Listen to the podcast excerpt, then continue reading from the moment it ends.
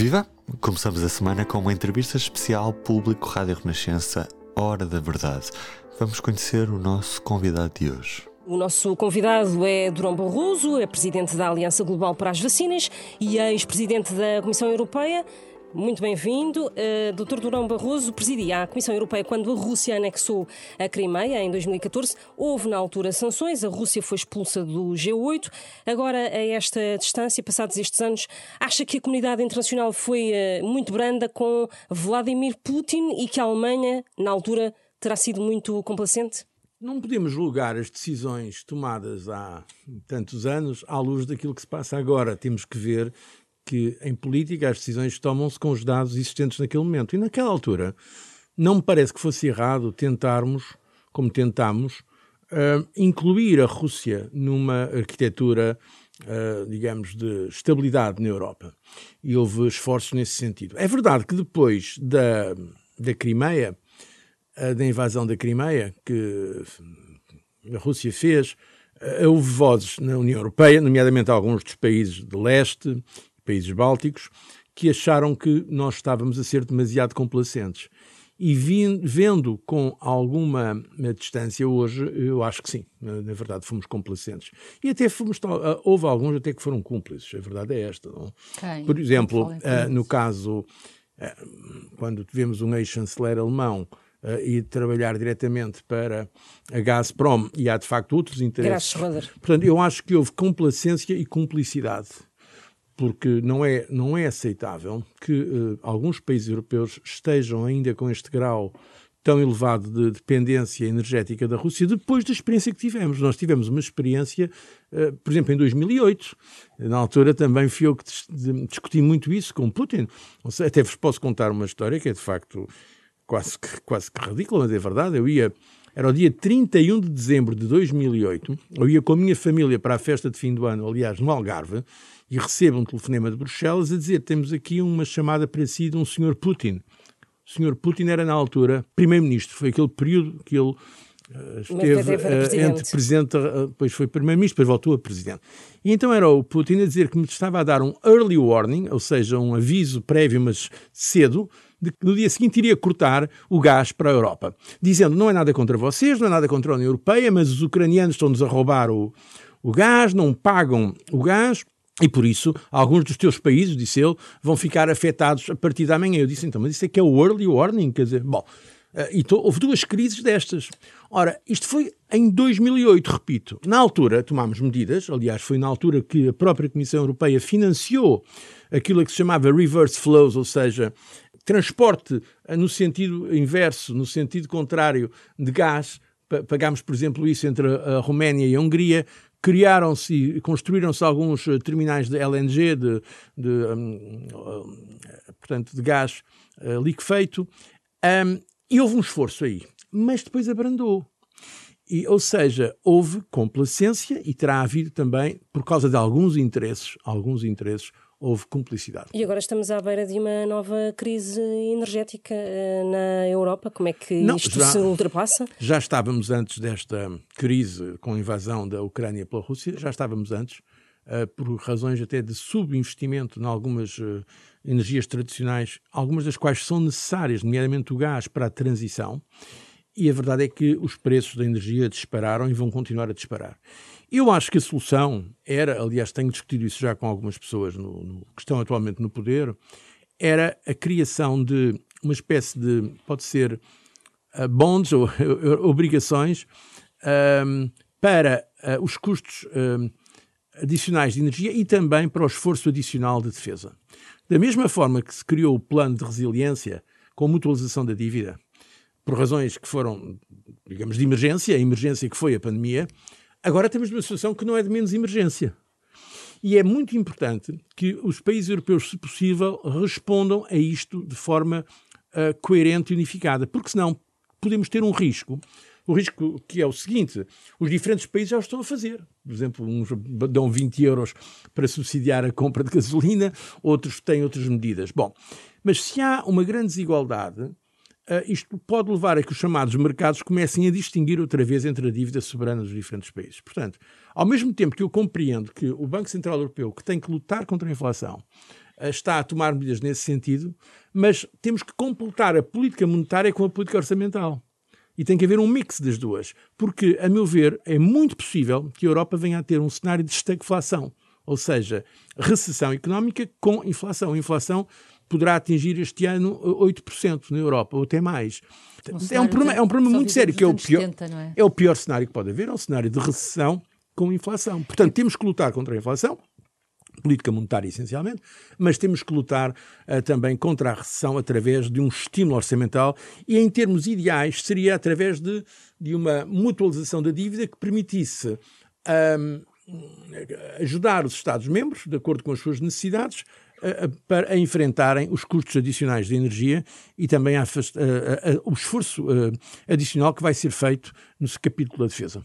Ainda sobre a energia, deixa-me só perceber, é para, no fundo, haver uma resposta concertada dos vários países europeus uh, para lutar contra a subida do preço dos combustíveis. Exatamente. Defende que os, que os, países tomem medidas uniformes Sim. para que, uh, no fundo, as populações sofram o mesmo nível de. Não, uniformes não quer dizer que sejam exatamente idênticas, porque cada país tem uma situação chamada mix energético, varia e até o próprio imposto, a imposição fiscal varia, mas eu acho é que todos os nossos países vão ter custos adicionais em termos de energia. Já estão a ter, porque eh, importamos, importamos energia, eh, seja da Rússia, alguns países, outros, seja de, outros, de outras proveniências, como em Portugal.